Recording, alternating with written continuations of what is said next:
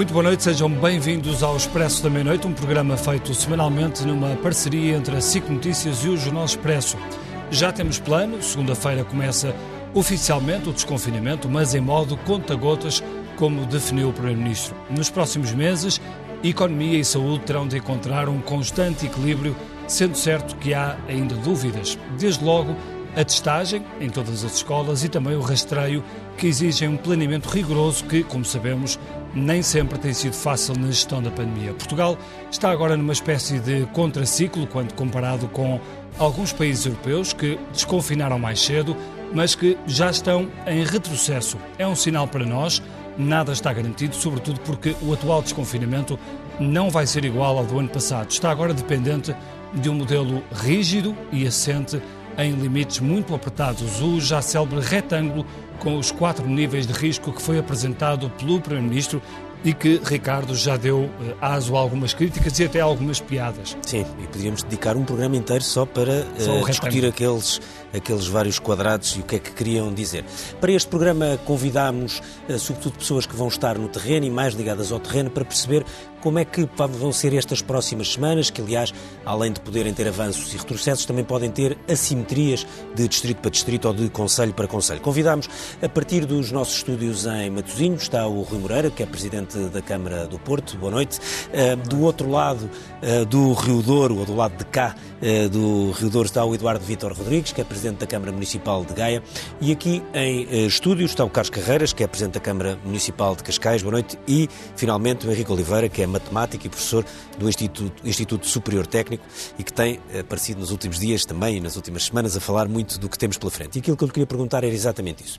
Ao contrário do que nós sentimos há cerca de 10 meses, 9 meses, quando houve o primeiro desconfinamento, em que ficámos muito com as datas, no dia tal acontece isto, no dia tal acontece aquilo outro, no dia tal por aí fora.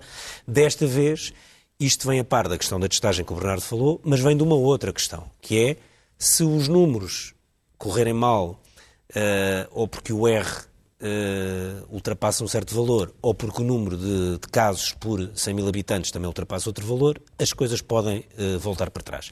O ponto em que estamos agora é um ponto que nos coloca, enfim, numa pista verde ou numa, enfim, já com uma coisa a pescar para o amarelo que de repente, se tivermos pouco cuidado, podemos voltar rapidamente para trás. Eu, para ser franco, penso que uh, eu estou otimista. Portanto, penso que temos uma pista verde mas temos de ter muita atenção aos mas sinais. Mas é que está o otimista quando nós olhamos para... Uh, eu sei que matematicamente, quando há tão poucos casos, o R não tem o mesmo significado do que tem tantos erros, ou seja, o R tende para um quando, há, quando a base é muito pequena, uh, mas a verdade é que nós temos números que não são, não são tão baixos como eram quando fizemos é o primeiro desconfinamento. É verdade, e isso, isso é preocupante. O facto da incidência ainda, ainda ser um bocadinho alta, eu, eu estaria muito mais descansado se tivéssemos uma incidência uh, ao nível de 60. Nós estamos quase no nível de 120, estamos a mais de 100. 100 uh, casos acumulados por 100 mil habitantes em 14 dias. É assim e naquele funciona. quadrado que nós vimos, Sim, 120. o 120 ocupava o eixo. É, é isso um dos mesmo. eixos tinha o número 120 e é isso que... É, Agora são 120 ficou. por 100 mil habitantes, 14 dias. A 14 dias. Sim. Média móvel de 14 dias. uh, sim. Uh, neste caso é mesmo acumulados nos últimos 14 dias. Okay. Não, não, vale a pena fazer a média no, uh, móvel, somamos sim, todos os certo, casos sim, que ocorreram e, e, vamos depois dividir por... temos 10 milhões de habitantes, portanto... Temos é fazer, fácil de fazer a conta. É, é, é fazer a conta, mas é, é, é dividir por, por 10 para chegar ao milhão e outra vez por 10, portanto tem que se dividir por 100 para chegar ao número de casos por, eh, por 100 mil habitantes. Eh, no entanto, há bons sinais. O, o problema é que na altura do, do inverno há muito frio, formam-se mais aerossóis, eh, as pessoas fecham-se mais em casa, há mais contágio. Eu penso que agora, com a subida da temperatura, isso vai ajudar um pouco. Falou-se muito que o, o problema de janeiro foi devido ao frio sobretudo alguns setores negacionistas diziam que era só devido ao frio. Não é verdade. É devido a tudo.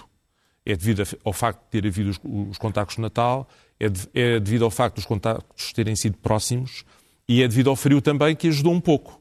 Agora, o, o, as temperaturas primaveris que se prevêem vão ajudar também um pouco a, a facilitar a situação. É claro que se nós tivermos muitos contactos, muitos contactos próximos e sem proteção, nós vamos, isto é, isto é uma questão probabilística, vamos ter mais casos. É evidente que, por exemplo, a abertura das escolas vai trazer mais casos porque os pais vão se movimentar muito mais. Imagine-se. Imagina-se. Há pais que deixam de estar em teletrabalho. Exatamente, porque têm que deixar as crianças e, e as creches são próximas do local de trabalho. E, e portanto, vai haver uma, uma, série de movimentações e depois com algum desconfinamento também de cabeleireiros, que eu acho bem, de facto.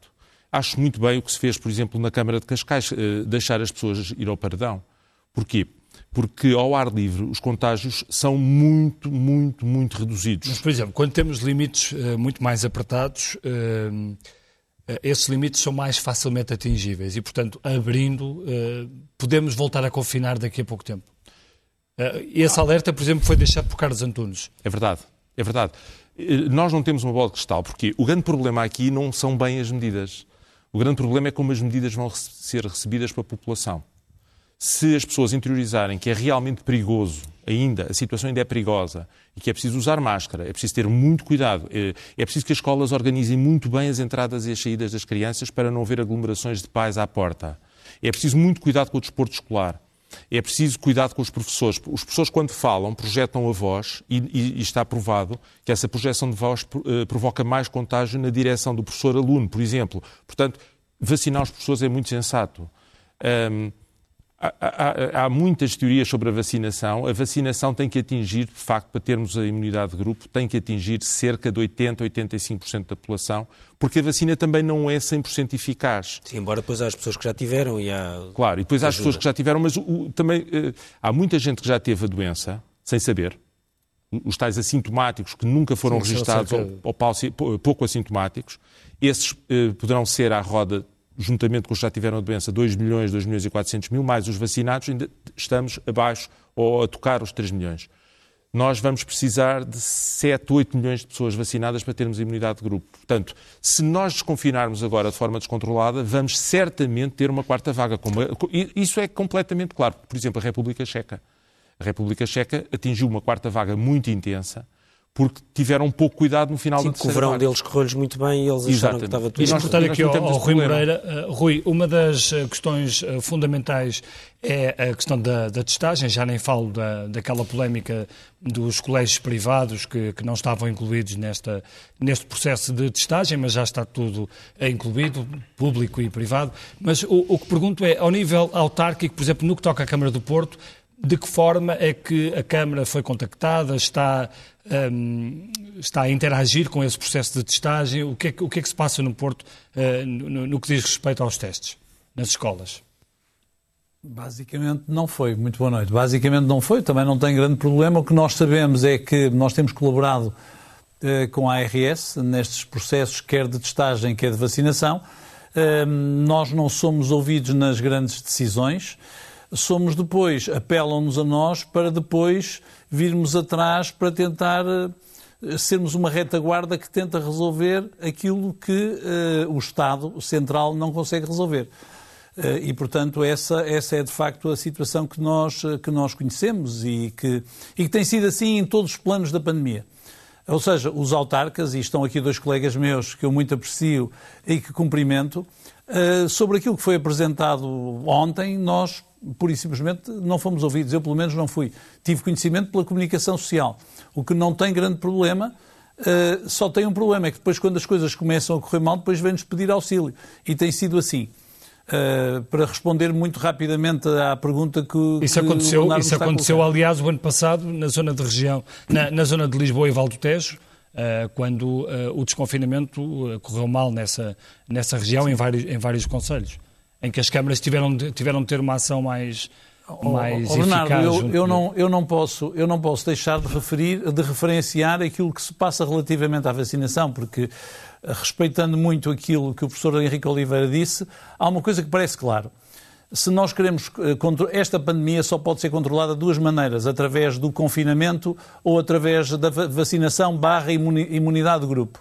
Uh, o problema é que, entretanto, o país tem que continuar a viver porque se nós nos confinarmos eternamente eh, ou ficarmos à espera das vacinas, vamos morrer à míngua de outra coisa qualquer. Portanto, temos aqui um problema de equilíbrio que eu compreendo que é muito difícil. Essa é a decisão dos políticos face àquilo que tudo que ouvem e, e eu simpatizo muito com o Governo e com as decisões que o Governo tem que tomar. Agora, há algumas coisas que é difícil compreender. no meu município, nós em janeiro preparamos um centro de testagem, de, um centro de vacinação drive-in, como fizemos um centro de testagem há um ano atrás. A primeira coisa que nos foi dito foi que nós, de alguma maneira, que não devíamos estar a fazer aquilo, porque estávamos a criar expectativas na população, porque estávamos a antecipar a existência de vacinas que não existiam e, portanto, de alguma maneira fomos criticados por isso, uh, dizendo-nos que nós o que tínhamos que ajudar era os ACES a funcionar, o que nós fizemos, e ajudar as pessoas a irem ser vacinadas, o que nós também fizemos, nomeadamente com, com o protocolo com os taxistas. Mas quem é que vos disse isso? O Ministério da Saúde? Não, não, não, não. A Task Force. Portanto, ah, é eu recebi uma carta do Xavier Almirante, que os meus colegas também receberam, a dizer, epá, não tomem lá grandes iniciativas. Hoje recebi uma carta da mesma pessoa que eu muito respeito e acho que tem, feito um, tem tido um papel fundamental, a dizer assim, ouçam, nós neste momento estamos a testar por dia qualquer coisa como uh, eh, 30 mil pessoas por dia, vamos passar a ter que testar 120 mil pessoas por dia, daqui a três semanas os municípios têm que nos ajudar com equipamentos desta natureza.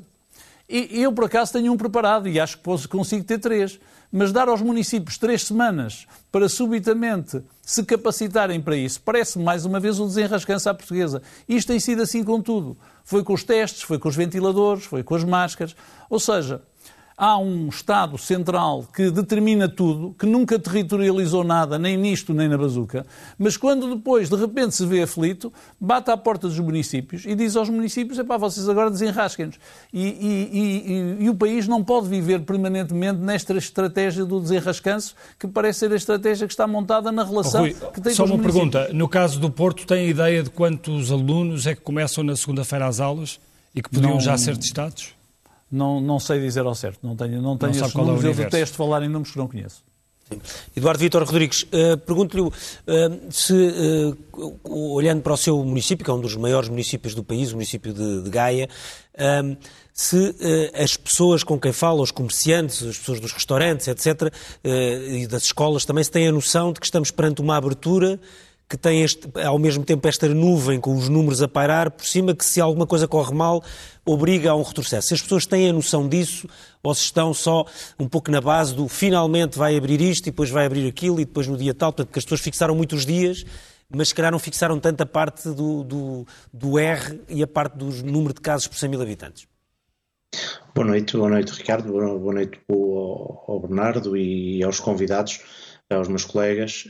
Um, e obrigado pelo convite. Eh, eu não sou capaz de responder a essa pergunta sem dizer que eu julgo que as pessoas estão a viver de facto uma dupla, não personalidade, mas uma, uma dupla inquietação. É por um lado sentirem eh, que há riscos do, do processo de desconfinamento, mas por outro lado também perceberem e estarem já numa fase de, de eu já não digo de cansaço, eu diria de angústia uh, relativamente ao tempo que tem passado e àquilo sobretudo que são as expectativas de, de presente e de futuro naquilo que diz respeito ao, à perda de rendimentos, uh, naquilo que diz respeito ao emprego, uh, àquilo que se sente no dia a dia como os impactos na, na atividade económica. E, e vocês sabem muito bem que a atividade económica é feita de folhas de Excel mas é também muito feita de dimensões uh, psicossociais e, portanto, há aqui uma retração generalizada, um receio generalizado, e, e eu devo dizer, uh, julgo corroborando aquilo que disse o Rui Moreira,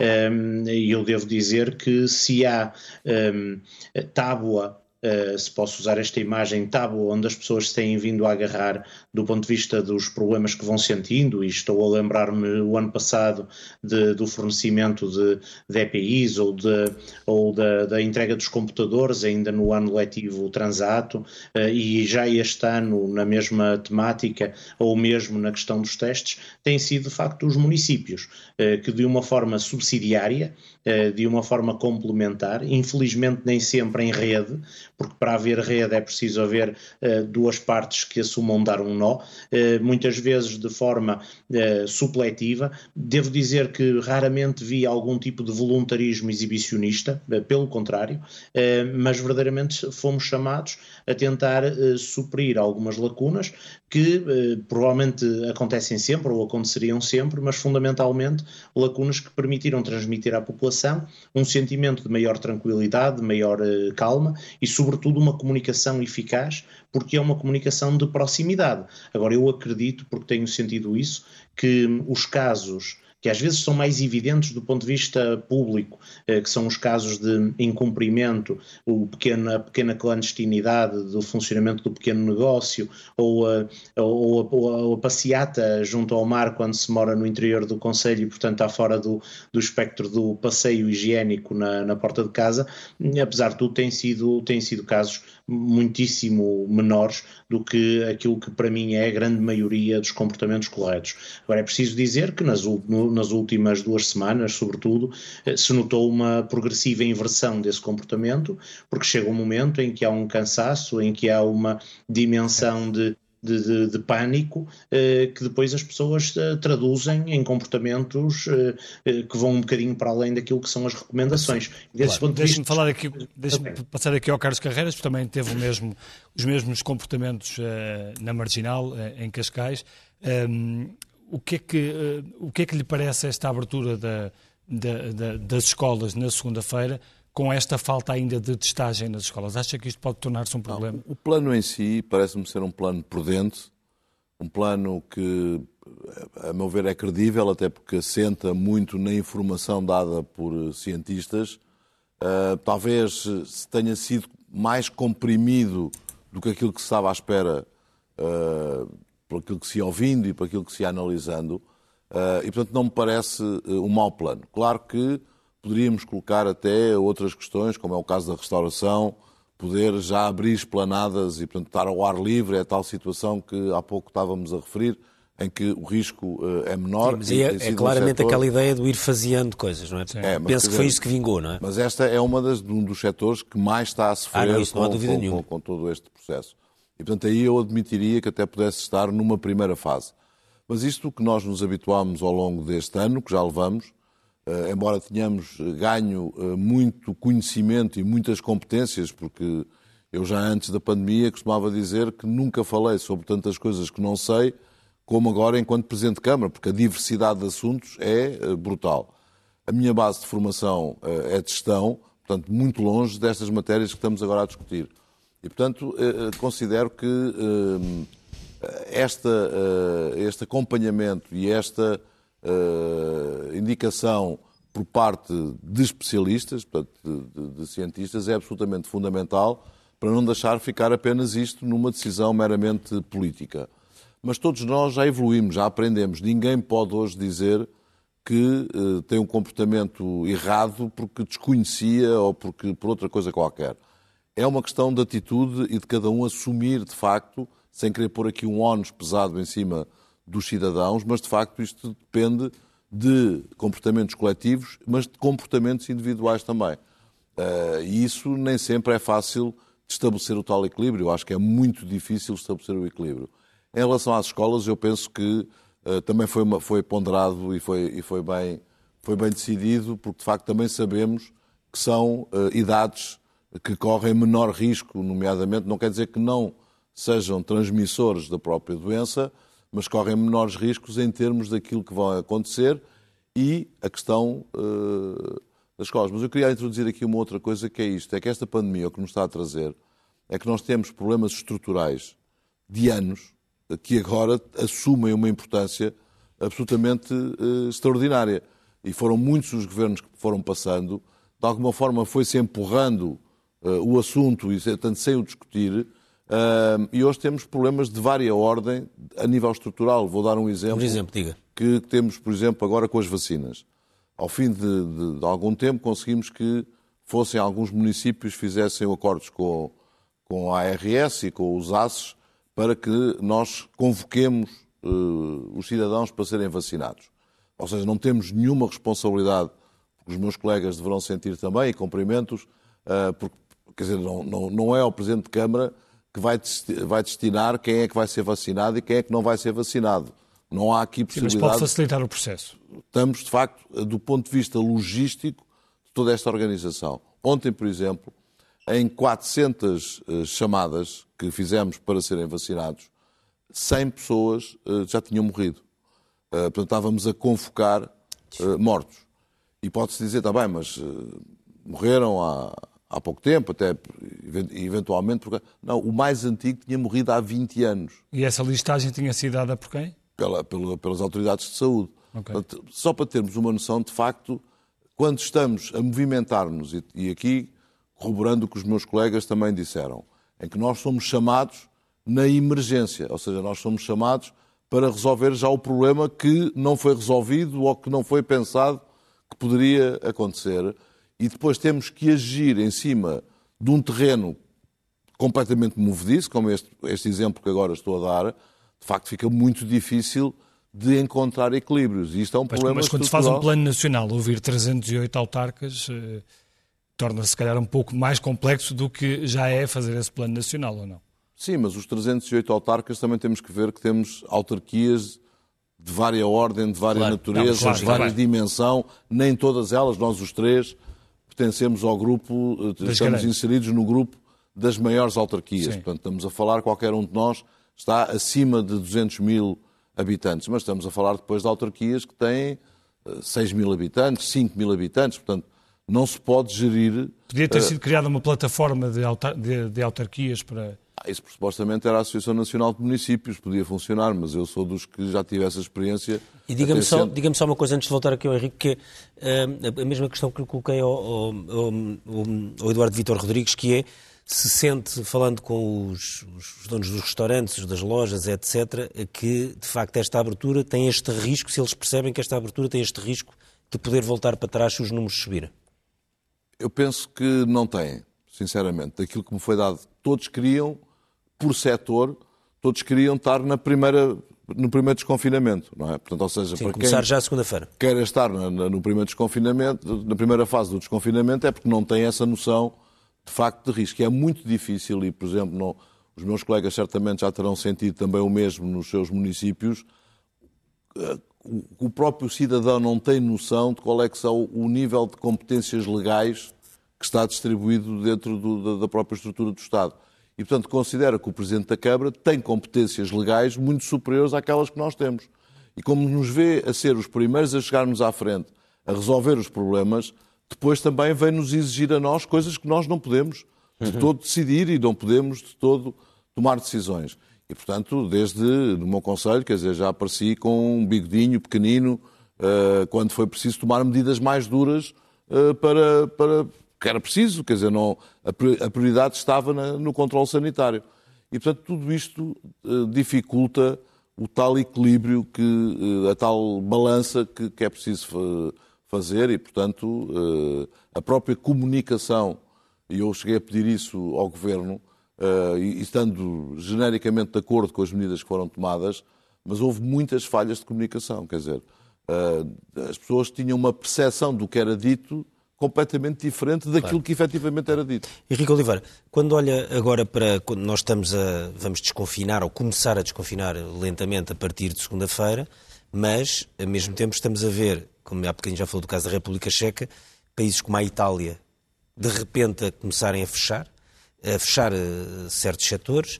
Uh, a França a dizer que está, está com situações críticas, uh, nomeadamente nos hospitais na área de Paris. A própria Alemanha a dizer que há um com outro sítio onde, onde os números estão a crescer muito.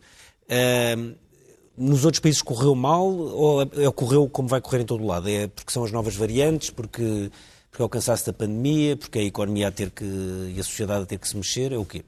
É isso, é isso de facto. É este vírus é, é, realmente bastante contagioso. Não se pode dizer que não é. O, o R0 desta. O R0 é o, o, o, fator de crescimento inicial. É muito elevado. Isso, isso é, um, é, muito, é muito importante para que se perceber, nomeadamente, qual é a imunidade de grupo que temos que atingir. Portanto, eh, isto é muito mais contagioso, de facto, que uma gripe. Não, não chega. O, o R0, por exemplo, dou, dou um exemplo do, do sarampo, é, é acima de 10. Portanto, o sarampo é extremamente contagioso. Não atinge nem nada que se pareça esses níveis, mas anda pelo 4. 3, 4. Poderá ir até ao 5, segundo alguns estudos. De modo que, eh, sendo uma doença muito contagiosa... A gripe é muito mais baixo que esse. A gripe é muito mais baixo que isso. 1.2. Anda por aí. Eh, de modo que, sempre que estes números são elevados, a doença é perigosa. E depois, tem uma letalidade intrínseca, que deve andar um bocadinho abaixo de 1%, que, apesar de ser baixa, é suficiente, eh, juntando a isso os casos graves, para entupir completamente os sistemas de saúde e bloquear completamente os sistemas de saúde. E quando nós vemos pessoas a morrer e, e filas de ambulâncias, as pessoas começam a ter pânico. Porque depois, se partirem uma perna, ou se tiverem uma doença menor, ou se tiverem uma doença muito grave, como por exemplo um cancro, não vão ser atendidas tão rapidamente. E, e agora morrer... as pessoas não têm esse fator medo, porque neste momento os hospitais já não têm a mesma pressão. Aparente, o fator medo é. Já é, não se vê filas de ambulâncias é terrível, à porta. É terrível. Mas tem o lado, o outro lado da balança, que é põe as pessoas em casa por sua própria vontade. Agora já não há essa vontade. As pessoas estão muito saturadas e perdem muitos rendimentos. As pessoas. Eh, estamos a falar do, da estética, os cabeleireiros, toda essa gente, estamos a falar da restauração, todos os empregados que estão associados a isso, é uma economia muito vasta e as pessoas estão desesperadas realmente. Nós temos que arranjar aqui uma solução. Eu, para mim, a solução é. A Nova Zelândia tem um exemplo muito interessante, mas a Nova Zelândia é uma ilha. Nós também estamos no extremo da Europa, podíamos ter fechado as fronteiras mais cedo, enfim, isto é tudo muito, é tudo muito difícil de dizer, depois há as imposições europeias, portanto não é fácil. Mas hum, a minha, a minha visão desta coisa é atacar muito cedo. Sempre que os números estão baixos e começam a aparecer casos, tem que se atacar. Para evitar o confinamento geral. O, o Rui Moreira disse, com, muito, com muita razão, ficou com a convicção que só havia duas soluções, ou a vacina ou o confinamento geral. Isto não é verdade. E as pessoas, eh, não é porque o Rui Moreira seja ignorante, nem nada que se pareça, é, é porque isto ficou enraizado na cabeça das pessoas. Se nós tivermos. Mas isso por causa do mau exemplo do, de janeiro, não é? Mau exemplo de janeiro. Porque deixámos a coisa. Deixámos a coisa. E vou dar um exemplo muito simples. Imaginem, eu não sei se tenho tempo para explicar isto, mas imaginem que temos um lago com nenúfares. Nenúfares, não, jacintos de água que é uma praga. E temos um metro quadrado no primeiro dia. E aquilo durante a noite duplica. E há um jardineiro. E o jardineiro vai olhar para o, jardim, para o, para o lago no meio do jardim e vê um metro. Ah, não, não, é, não é importante no dia seguinte tem 2 metros, depois vai ter 4, depois 8, depois 16, depois 32. E ele tem capacidade para retirar 20 metros quadrados de cinto de água. E com 32 metros quadrados ele diz, isto é demais, vou começar a tirar. E tira 20 metros quadrados. Mesmo assim, ficam lá 12. Durante a noite eles duplicam 24. e ficam 24. Ele vai lá, tira 20, ficam 4. No dia seguinte estão 8. Ele chega, como tem capacidade para tirar 20, consegue eliminar a praga. Isto funcionou. Agora, imaginem que ele tinha deixado os Nufa chegar aos 64, ou se tinha, se tinha esquecido de ir lá um dia. Já não conseguia. Já não conseguia, porque tirava 20, ficávamos com 44, no dia seguinte 88, tirava 20, 68, no dia seguinte 60 por aí adiante. 136, 136 etc. Isso leva-nos à eterna discussão do rastreio que falhou muito. É chegar cedo. É chegar cedo, é rastrear muito depressa. Não, não só o rastreio. É... Por exemplo, se esse jardineiro tiver uma semana para poder contar os casos, e neste momento estamos a tomar decisões com dados uh, estatísticos de novos casos com uh, uma semana de atraso. Sim, quatro, cinco dias sempre. É? E quando é aos fim de semana é mais. Pronto, e portanto com, isso fica logo complicado. Os meus colegas, uh, eu, eu, eu, tive que começar a fazer espionagem, mas, mas mesmo assim, ou seja, ter que colocar espiões para eu conseguir saber os casos no meu conselho. O seu próprio conselho. E portanto depois isso lá se conseguiu vencer, mas neste momento estou a fazer espionagem para tentar saber qual é que é o tal R Espionagem de que forma? Explique-nos lá como é que funciona. Mas, mas posso explicar porque ponho em causa ah, os meus espiões. Teve que arranjar umas que, fontes. As fontes, não é? Teve que arranjar umas fontes. Pôs o telefone da Graça Freitas sob escuta. Não posso estar a denunciar as fontes, não é? Pôs o telefone da Graça Freitas sob escuta. O, R, o, R não é nenhum mistério. Eu posso dar-lhe o R. Eu sei fazer a conta. Eu mandei para, para alguns jornalistas ontem um fecheiro Excel que permite calcular o R ao dia, com, com muita facilidade. Portanto, isso não, isso não há dúvida. Deixem só ouvir o Rui Moreira. Depois já fazem lá semana passada que me dessem que o R de Cascais estava em 0,66. Ah, eu precisava dos dados de Cascais para fazer isso. Eu, costumo, eu faço para as Vamos regiões... Contactos, Moreira, isso, tá, sabe, é... sabe quanto é que está o R do Porto, já agora? Ou também não, não conhece não esse número? Não sei, mas também nós hum, não temos propriamente feito espionagem, mas aquilo que eu faço e organizo é todas as semanas um Conselho Municipal de Proteção Civil em que chamamos os ACES, a ARS Norte, eh, os hospitais, a Proteção Civil, a PSP, enfim, um conjunto de pessoas que se reúnem todas as quartas-feiras às seis e meia da tarde, em que nós trocamos informações e ficamos a conhecer melhor aquilo que se passa através de troca de informações, porque muitas vezes não temos essa informação. E depois aquilo que nós também tentamos perceber é outra coisa muito importante, que é ao nível dos testes que vão, ser que vão sendo feitos, qual é a percentagem de infecções nos testes coisa que normalmente também não tem sido divulgada pela DGS e que, a meu ver, e acho que aqui o Henrique Oliveira concordará comigo, é muito importante, porque muitas vezes nós não sabemos. Houve momentos, houve momentos a seguir ao Natal, ainda antes, logo a seguir ao Natal, aqui naquela altura do Natal, em que nós percebemos que estávamos no vermelho. Até foi um pouco antes do Natal. Porquê? Porque subitamente, quando o normal era que cerca de 10% dos testes fossem positivos, de repente subimos para 20 e tal, quase 30%. E, e, isso é que nos devia imediatamente alertar para esta situação. Mas esses elementos não nos são facultados e não são distribuídos. E mesmo naquelas infernais conferências de imprensa era um, tempo que, era um tema que normalmente não era abordado. E, portanto, o meu receio muitas vezes é que nós. Como é que se fazem os testes? Quem faz os testes? Quantos testes são feitos? Qual é o critério? Porque isso depois determina o número de casos. E que se nós ainda por cima temos depois a informação do número de casos passado alguns dias, é lógico que podemos muitas vezes estar a funcionar já não em função da realidade atual, mas da realidade de há sete dias atrás. E recordo que neste caso desta terceira vaga, demorou-se muito tempo a atuar. Na minha opinião, deviam ser tomadas medidas muito mais rápidas. E é isso que me preocupa relativamente a estas medidas que agora foram anunciadas, com as quais, basicamente, eu concordo com os meus colegas e julgo que a esmagadora maioria dos portugueses. O que é preciso perceber é que nós podemos subitamente ter que infletir podemos ter que mudar as regras. E não pode ser através de esperarmos uma semana que reúnam no Infarmed o Sr. Presidente da República, depois o Governo, depois os partidos, depois levar à Assembleia. Não pode ser assim. Nós vamos ter que obedecer a uma história variável que não tem sido feito. E, portanto, esperamos, se esperamos muito tempo, nós depois acabamos de tomar hoje medidas que tinham sido ótimas se tivéssemos tomado há 10 dias atrás, se tivéssemos tido a informação de há 10 dias atrás. Rui, em relação à vacinação, como é, que, como é que acha que está a correr? Não sei, no Porto, como é que está a correr? Houve-se já Acho... críticas, por exemplo, ao governo português, pelo facto de Portugal estar neste momento eh, na presidência da União Europeia e pelo facto de poder aproveitar esse, essa posição para começar a tomar uma, posição, uma, uma palavra mais forte na, na, renegociação de contratos, na libertação de patentes. Uh, o, que é que, o que é que acha sobre isto? Aquilo que aparentemente que, que, se passa é assim, aquilo que a Europa quis foi ter uma estratégia comum para adquirir uh, vacinas futuras, que agora já são presentes, mas na altura eram vacinas futuras. Aquilo que teve foi uma determinação muito ligada ao preço, o que fez com que outros países, porventura mais ágeis, comprassem as mesmas vacinas a um preço superior.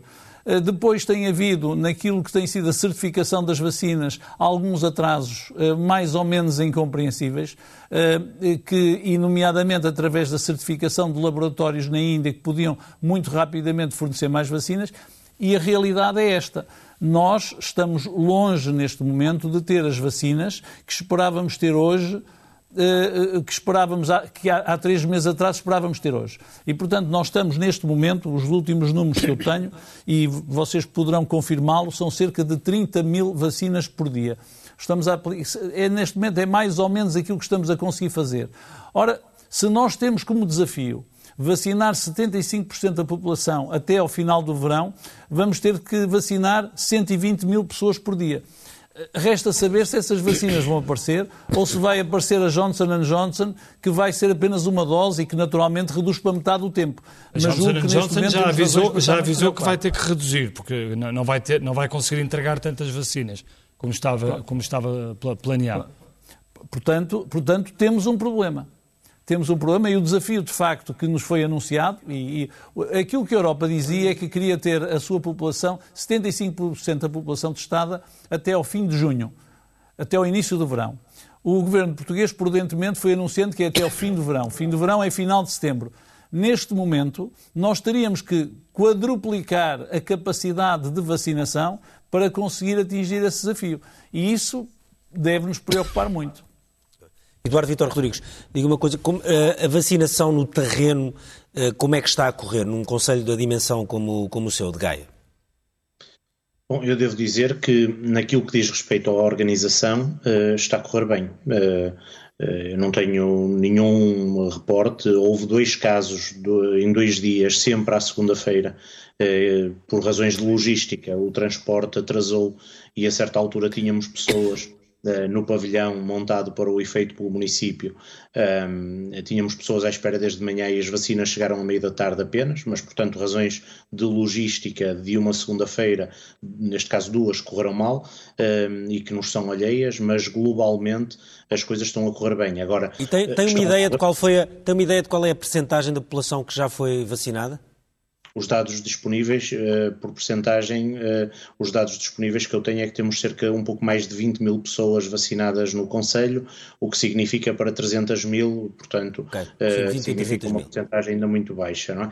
Agora, eu dizia, a vacinação do ponto de vista da organização está a correr bem, do ponto de vista do volume, eh, em termos já não da organização, mas em termos da capacidade de resposta por número de vacinas disponíveis, é claramente, fica claramente aquém e temos em algumas eh, fases do dia eh, o pavilhão vazio não porque não haja pessoas para serem vacinadas, mas porque não há vacinas. Eu julgo aqui que temos eh, que ter eh, o reconhecimento de que uma parte dos problemas está de facto na cadeia de abastecimento e era preciso encontrar soluções. Eh, a questão da diversificação da produção é, é para mim evidente. Tenho a maior das dúvidas sobre a quebra das patentes, isso é um, uma questão muitíssimo complexa, como se sabe, mas também é bom que se diga, já agora sem pensarmos apenas em olhar para cima, mas também olhando olhando para baixo, para os que estão numa situação bem pior, que já estamos a chegar àquele momento quase predatório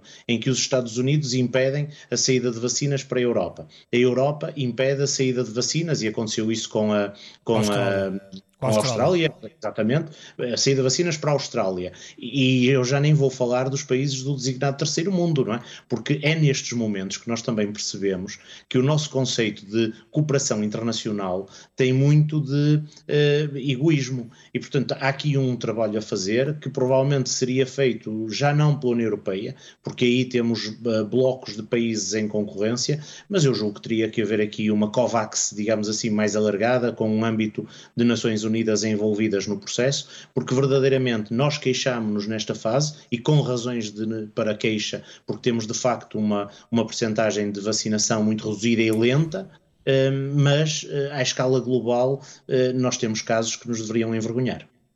Henrique, esta, esta, esta vacinação uh, teria que atingir que dimensão para, estar, para, para conseguirmos uh, esses tais 70% de, de imunidade no, no, no, no final do verão? Teríamos que vacinar, eh, como, disse, 120 mil por dia. Agora, o problema é este. Nós, sobretudo, temos que vacinar os grupos muito vulneráveis. Se nós olharmos para os gráficos da mortalidade e da letalidade da doença, encontramos que a maioria das, do, dos óbitos são uh, para maiores de 80 anos e depois o escalão a seguir é entre 70 e 80 e a seguir 60 e 70. De modo que, e, e além disso, há, há os profissionais de saúde, evidentemente, porque contagiam e, portanto, se não apanharem a doença, não vão contagiar. Os professores, a mesma coisa, parece que estão também incluídos agora na lista de prioridades. Sim, não estavam, mas agora estão Sim, por razões, sobretudo, por Eu incluiria também política. Não? É? casos humanos muito complicados, como, por exemplo, os, os deficientes cognitivos. Os jovens autistas, por exemplo, que ninguém consegue obrigar a pôr uma máscara. É um exemplo. Sim, mas esses também estão já. Já estão. Se Sim. estiverem é ótimo. Pronto, não sabia é uma informação importante. Um, se nós vacinarmos estes grupos, e, e, não são assim tantos, são, são, não são os 7 milhões, 8 milhões, já baixamos drasticamente a letalidade. Ou seja, em vez de termos, em períodos de, de aqueles 300 mortos que chegámos a ter em, em, janeiro, a maioria desses mortos eram pessoas com mais de 80 anos, com mais de, de 70 a seguir, e depois com, uh, com doenças associadas. Mas, por exemplo, alguns estudos já mostram que a vacinação nos lares de mais de 80 já, tem, já está a reduzir. Já está a ter resultados. Já observo isso. Eu, eu, estou, a eu estou, a trabalhar com uma, com uma estudante minha de mestrado, até vou dizer o nome, a Beatriz Santiago, e, e temos analisado estes números, temos analisado o RT, temos feito uh, projeções e, e modelos, e e nota-se que já há uma redução da letalidade nessas classes, o que é muito interessante. É muito interessante e bom. Claro, não é só interessante. Queria é perguntar uma coisa nessa questão dos modelos matemáticos, porque eh, para quem está do lado de cá, eh, enfim, eh, trabalhar aqui não, não temos bem esta noção. Ou seja, o, os vossos modelos matemáticos, desde que apareceu, por exemplo, a estirpe inglesa, mudaram radicalmente ou não? não muda muito. Porquê? Não? Então, um quando a velocidade de transmissão é muito superior, não, não muda o modelo matemático? É assim, o, o, os modelos que nós usamos para fazer a projeção de, de, da pandemia são modelos relativamente simples. São, eu uso um sistema com 7, 8 equações diferenciais. Se nós colocarmos espacialização, ou seja, se pensarmos que há regiões diferentes umas das outras, começamos a ter muito mais variáveis.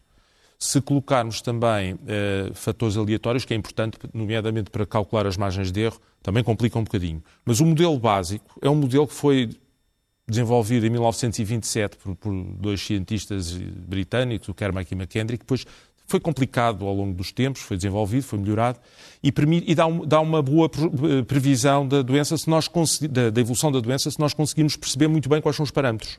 Sim. Os parâmetros são o tempo que a pessoa está infectada, o tempo que ocupa uma cama no, no, no hospital, o tempo que está nos cuidados intensivos. Permite, isso vai nos permitir projetar todas essas variáveis. E, portanto, eh, há um coeficiente fundamental que é o coeficiente de contágio unitário diário. Ou seja, quantas pessoas é que eu contagio em média quando saio à rua por dia? Não estou a pensar no RT. Está, isto, o RT está dependente desta variável, é uma variável básica fundamental. O que acontece é que, com a variante inglesa, este, este coeficiente, que varia ao longo dos dias também, vai subir. Portanto, só esse fator, as equações não mudam a sua estrutura, é como a meteorologia. Sim, Nós não mudamos. de pessoas que eu contagio num dia aumenta, isso não há é nada isso, a fazer. É só isso. Com uma é variante é mais contagiosa, é, isso é básico. E, portanto, é? este desconfinamento torna-se muito mais uh, complicado este, de gerir com esta variante inglesa. Com a variante inglesa. Em 60% de, das infecções em Portugal. Exatamente. Mais de 60%. Uh, eh, de modo que é mais delicado fazer um, um desconfinamento alargado com uma variante destas, que tem mais entre 40% a 60%, e, e terá também um pouco mais de letalidade. O Boris Johnson veio dizer isso também um pouco para se defender, Sim, porque estava a haver muitos mortos. Para além Há um estudo para além da... que falava em 70, quase 70% mais é. de letalidade. É, é, é, possível, é possível. Eu, eu, eu, eu, penso que terá que ser, uma vez que, havendo uma, uma, multiplicação mais rápida do vírus no nosso organismo, embora eu não sou virologista, não sou nada disso, eu sou matemático, faço modelos, quanto muito posso auxiliar os médicos nisto. Mas eh, estas variantes, sobretudo a de Manaus, também será bastante perigosa. Porquê? Porque a imunidade cai. E depois há um fator muito interessante. É que se a imunidade cair ao longo de um ano, e as pessoas perderem essa imunidade, sobretudo serológica, é claro que depois há a memória celular que permite uma resposta mais rápida do sistema imunitário. Se esta imunidade cai, a doença torna-se periódica. Portanto, todos os anos há de voltar um pouco tal como a gripe uh, Sim, dizer aquela questão, se calhar se vamos ter que ser é, vacinados todos os anos, mas isso é, é, outra questão. É essa questão, mas isso depois para nós vamos deixe, ter... Para já deixemos passar o 2021. É, mas a letalidade vai baixar muito. Temos um problema. Em relação é a, esta, é a questão da vacinação, que ouvíamos os autarcas, os outros dois autarcas, a falarem sobre isso, eh, como é que, como é que correu no, no, no Conselho de Cascais? Olha, um dado bom, nós agora conseguimos saber, no meu caso agora, eu já sei quantas vacinas vou ter na próxima semana. A Câmara está, juntamente com e o fez, ASMA... Soube isso com espionagem ou sem espionagem? Não, não sem espionagem. Okay. Portanto, formalmente, oficialmente, sei que vou ter 1890 e algo vacinas. Está abaixo não... do, que, do que esperava? Não, já, assim... já vou explicar. Isto, por exemplo, mas só para comparar, isto uh, até esta semana sabíamos de um dia para o outro. E mesmo assim depois com falhas. Portanto, agora veja-se todo o processo logístico saber de um dia para o outro eh, todo este processo. Portanto, o vice-almirante está, está a trabalhar bem. Não, eu penso que sim, que está a trabalhar bem. Haja vacinas. O que o senhor não tem é vacinas. Portanto, sim, esse é que é o problema. Mas para se ter uma ideia, a capacidade instalada do ponto de vista logístico eh, que a Câmara instalou, como a esmagadora maioria das câmaras, neste momento é de 4 mil uh, tomas dia. Portanto, temos quatro, três vezes mais do que aquilo que estamos a ter à semana, para um dia. Portanto, aí estamos preparados para isso. Também recebi a mesma carta uh, que o Rui uh, estava há pouco a referir, a dizer, tenham lá calma, não façam tantos centros de vacinação, porque isso cria grandes expectativas. E temos preparado, quer do ponto de vista logístico, quer de locais, para caso venha aí um, um de sorte, de recebermos milhões de vacina, nós, com um espaço de três dias, montamos mais centros de vacinação. Mas, nessa perspectiva, o problema não está na, na componente de uh, dar a vacina, porque uh, aí as câmaras tiveram um papel, mais um dos papéis absolutamente fundamentais, e estamos preparados para dar uma quantidade muito superior àquilo que, que será necessário na, em termos de vacinação. Na questão dos testes na escola, já se percebeu se vai passar também pelas autarquias ou não? Não, não vai. Daquilo que é a nossa informação, não vai passar pelas autarquias, é tudo controlado. A primeira experiência de quando se começaram a fazer testes antes do confinamento, no caso de Cascais, não foi uma experiência boa em termos logísticos. Associado a tudo isto estão sempre questões de ordem logística claro, e altamente muito, complicadas. Muito, muito pesadas, muito boa. fortes. Uh, e, portanto, funcionou mal e não foi porque não foi organizado pela, pela autarquia. Quando nós entramos, normalmente temos uma capacidade mais ágil de, de, de poder fazer. Desta vez, nós vamos, eu tinha assumido, quando havia a dúvida se era só nos públicos ou se também se era nos privados, e não via ainda a assunção por parte do governo que ia fazer nos privados, eu disse: não, se não for feito nos privados, nós fazemos nos privados. E montámos também todo o processo logístico para poder fazer nos privados. Agora vai ser feito nos privados e nós vamos testar outro tipo de grupos com a capacidade que temos também de fazer testes. Mas, por exemplo, nas escolas há grupos que não vão ser testados. Ah, não é só a questão, ou seja, por exemplo, hoje colocava-se as questões dos auxiliares de cozinha e os cozinheiros não vão ser testados. Ser Ora, testados. vão ter contacto direto também com, com, com, com os miúdos, com, os jovens. Portanto, aí nós vamos em complemento, em apoio ao próprio plano do governo. Okay. Esperemos que o plano do governo funcione bem, mas a experiência no outro mas confinamento... Porquê que não correu bem no outro? Uh, não, não explicou. Com alguns erros que estou a ver agora serem cometidos. Primeiro vão todos tomar, uh, todos fazer o teste a um local. Quando isto exige, e neste caso não há problemas dessa natureza, exige uma descentralização dentro do próprio território. Não é? Portanto, logo aí não dá. Depois, são vários a marcar. E vários a marcar significa que há mais aglomerações uh, de, nos locais onde vão uh, fazer o teste. Aglomerações que sabemos também provocam, eventualmente, mais contágio. Se aparecer lá alguém com esse contágio. Portanto, uh, vai ser um processo que, por parte do, do, Ministério da Educação e por parte da Direção-Geral de Saúde, corre o risco de repetirem os mesmos erros, pelo menos no caso de Cascais, que é o que eu conheço, que se cometeu antes do confinamento. Rui Moreira, uh, começamos este programa por ouvir o, o, o, Henrique dizer que estava confiante relativamente a este, a este plano. Uh, está, está confiante ou acha que dentro de, de pouco tempo pode, pode voltar a confinar, uh, pode ver a cidade no, novamente confinada? esta questão, eu não tenho aqui, não faço aqui profissão de fé sobre estas matérias. Acho que as medidas que estão a ser tomadas eram inevitáveis e acho que fazem todo o sentido.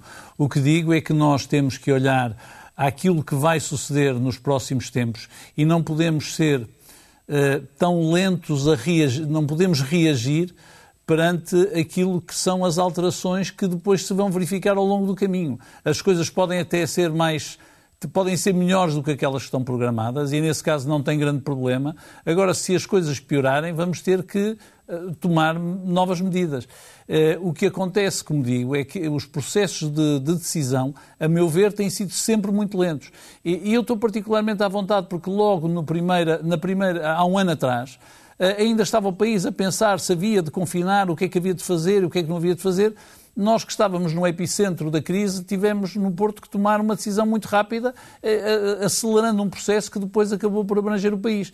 O que, eu tenho assistido, e assisti em janeiro, e penso que estarão todos de acordo, é que já se percebia que estávamos numa situação muito grave, porque a situação em janeiro foi, de facto, muito grave. Foi um pouco aquilo que dizia o Henrique Oliveira, de repente a questão dos nenúfares, dos jacintos de água estava a começar a ficar descontrolada, mas os jardineiros andavam todos uns a discutir com os outros o que é que haviam de fazer. Isso é que não pode suceder, ou seja, eh, é importante fazer agora uma monitorização muito eficiente daquilo que está a suceder. É importantíssimo continuar a fazer testes, é importantíssimo continuar a avaliar territorialmente também, porque eu insisto, eu não compreendo que não haja uma lógica territorial nestas medidas. Aliás, o Primeiro-Ministro, pela primeira vez, disse agora que, no caso da situação agravar, pode avançar para confinamentos territoriais.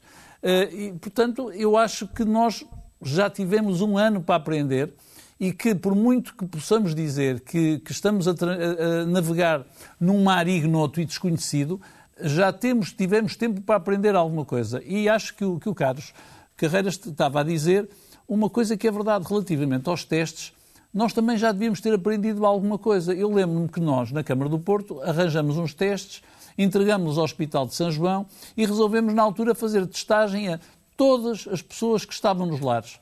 fossem, fossem as pessoas que estavam, uh, que estavam a viver nos lares, fossem os trabalhadores nos lares, etc. E na altura, a Direção-Geral de Saúde entendia que se fazer, devia fazer isto por amostragem. Ora, há coisas que nós, sinceramente, acho que já devíamos ter aprendido.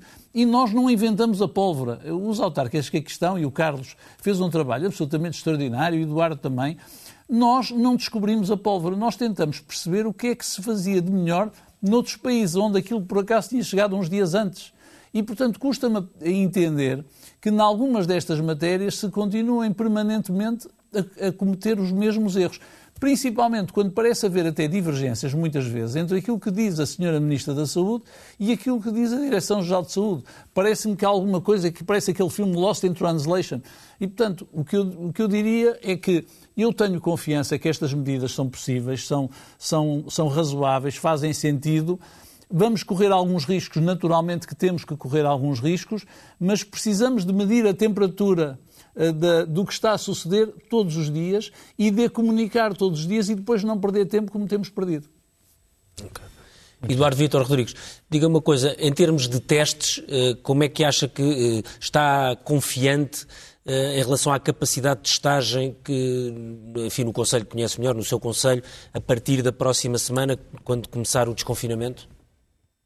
Há capacidade, sim. Uh, ao modelo, não. Eu ainda na, na semana passada, no, no, no, vosso online, tive a oportunidade de dizer que uh, a questão dos computadores uh, no início do ano letivo não teria falhado e até hoje sabemos que as entregas nas escolas são ainda muito lacunares, não teria falhado se tivesse havido a parte do Estado uma uh, contratualização com os municípios e teríamos tido dois ganhos, que era maior agilidade no, no processo e, portanto, os computadores chegariam mais cedo às escolas e maior distribuição pelo território uh, da, da, do, do, processo de aquisição, em vez de uma centralização a partir claro. de uma compra global do, do Estado. E isso era particularmente importante para todo o país, porque em todo o país seria ativado todo um conjunto de lojas e de, de, de, de vendas de computadores ehm, que seria da maior importância. E acha, acha que... que na questão da testagem pode estar a ser cometido o mesmo, o mesmo erro do ponto de vista da centralização? Sim, Acho que a contratualização com os municípios teria sido o melhor caminho. E, aliás, veja, uh, há bocadinho o Carlos Carreiras dizia, e, com muita propriedade, uh, que iríamos in, iniciar um processo de testagem que, numa primeira fase, até levantou dúvidas. Não era só questão do público e do privado, e é verdade que isso gerou imediatamente reações. Municípios que assumiram, uh, enfim, como Gaia assumiu, bom, nós cobriremos o privado, não, porque o que nos interessa não é saber se é público ou privado, é saber que a saúde, essa é pública.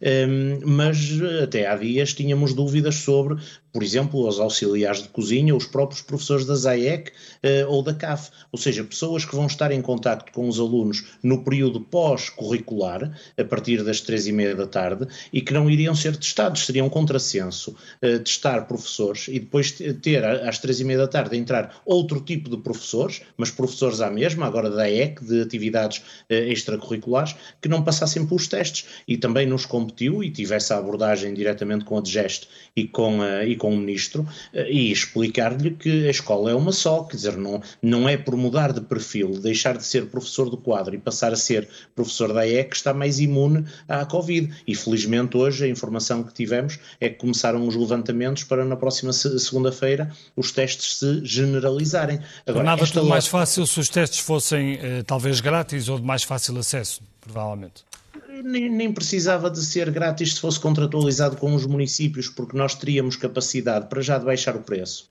e Sim. teríamos capacidade garantidamente de disseminar pelo território. Veja, o, o Conselho de Vila Nova de Gaia é, do ponto de vista territorial, eh, quase cinco vezes maior do que o Porto. E cria-me aqui um, um, uma central de testagem, um centro de testes, e o que vai acontecer é uma confluência de todo o Conselho para um só sítio, que em si mesmo, por muito que haja marcações horárias, vai gerar uh, problemas de ajuntamentos. E, portanto, nós teríamos feito isto sem dúvida nenhuma. Eu não digo escola a escola, mas garantidamente agrupamento a agrupamento, com grandes vantagens de todos os pontos de vista. Mas agora deixe-me só fazer um parênteses. Tem que ser muito rápido. Nós... Muito rápido, temos de fechar. Muito rápido. Nós temos estado aqui a falar muito do papel das autarquias na dimensão sanitária, mas eu, eu, quero lembrar, e mais uma vez não propriamente em contraponto ao Estado, mas quero lembrar que as autarquias, desde o arranque deste processo, tiveram também um papel absolutamente extraordinário e muitas vezes adiante da própria iniciativa nacional de, do Estado Central, que pela sua burocracia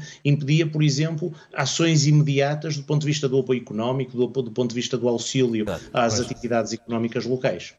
Sim. Obrigado, Eduardo Vitor Rodrigues, Eduardo, uh, obrigado também uh, ao, Rui ao, Rui Moreira, ao Henrique Oliveira e ao Carlos Carreiras, que estão aqui uh, em estúdio em Passo de Arcos. vamos então às primeiras páginas do Expresso. O jornal já está nas bancas desde hoje de manhã, também outro efeito da, da pandemia.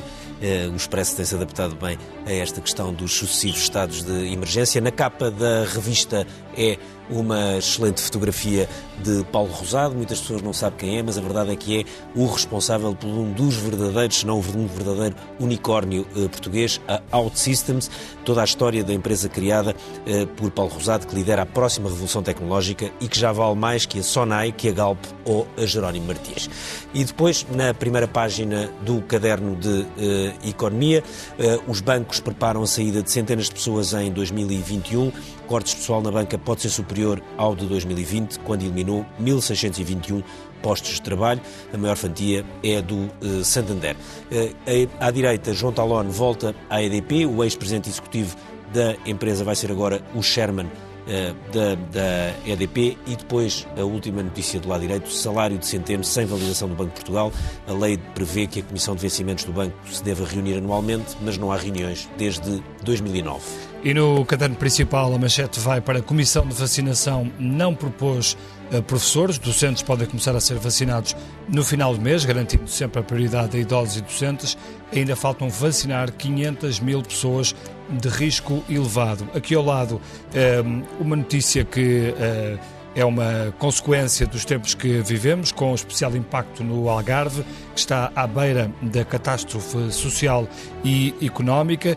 Ehm, na fotografia principal, Elvira Fortunato, que é o Prémio Pessoa 2020, a cientista de papel, é a sétima cientista, cientista e a sétima mulher distinguida com o Prémio do Expresso e depois também uma frase de Marcelo Rebelo de Sousa, que tomou posse esta semana para o segundo mandato e que diz: Começo com conta, peso e medida, porque isto é uma corrida de fundo. É a frase de Marcelo que começa assim este segundo mandato de uh, cinco anos e que está, nesta altura, numa visita quer à Espanha, quer à Itália. O Expresso da Meia-Noite fica por aqui. Muito obrigado. Uh, voltamos na próxima semana. Bom fim de semana. Até para a semana. Bom desconfinamento.